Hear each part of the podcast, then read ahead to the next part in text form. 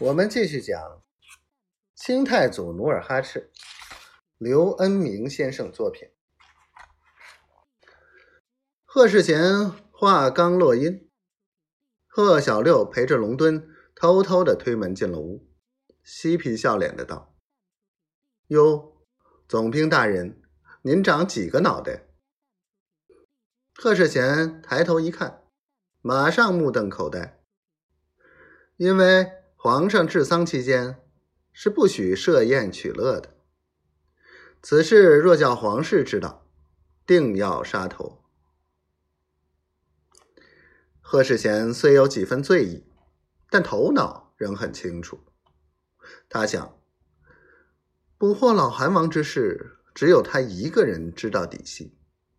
今后若万一被小六子传出去，必招大祸。今日。何不先下手，以除后患？贺世贤历来手脚利落，他想到此处，一面从身上摸护身匕首，一面唤道：“小六子，你身后是谁？”贺小六子刚一转身，一刀飞去，正中贺小六后心，便一命呜呼。跟随贺小六前来拜会总兵的龙敦，见贺小六身亡，转身就跑。他刚跑出门槛，早就被范文蔡飞镖打中后心，于是转眼间也命归西天。努尔哈赤见倒下去的，一个是捕获自己的那个汉子，另一个是自己追杀的叛逆内奸。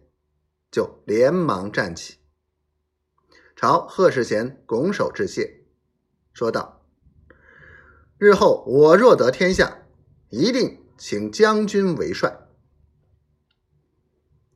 贺世贤拱手笑道：“鄙人只要不再受大明朝的窝囊气就是了。”贺世贤叫进士把贺小六、龙敦的尸体抬走，又畅饮了一个时辰。便各自歇息。又过了一日，贺世贤便差人把努尔哈赤、范文蔡两人送至城外。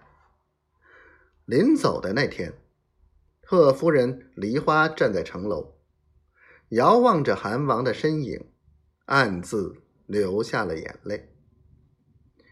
这些天，他既高兴又觉得委屈。高兴的是。老韩王安然无恙而归。委屈的是，因礼教家法，不得面见韩王，像当年那样促膝谈心。而老韩王走出城门，也恋恋不舍。他一步一回头，心里想着梨花。他在总兵府虽住了数日，但高墙相隔。难得与梨花相见，虽有心与梨花见面，但又不便与总兵提起此事，所以近在咫尺，遥距天涯。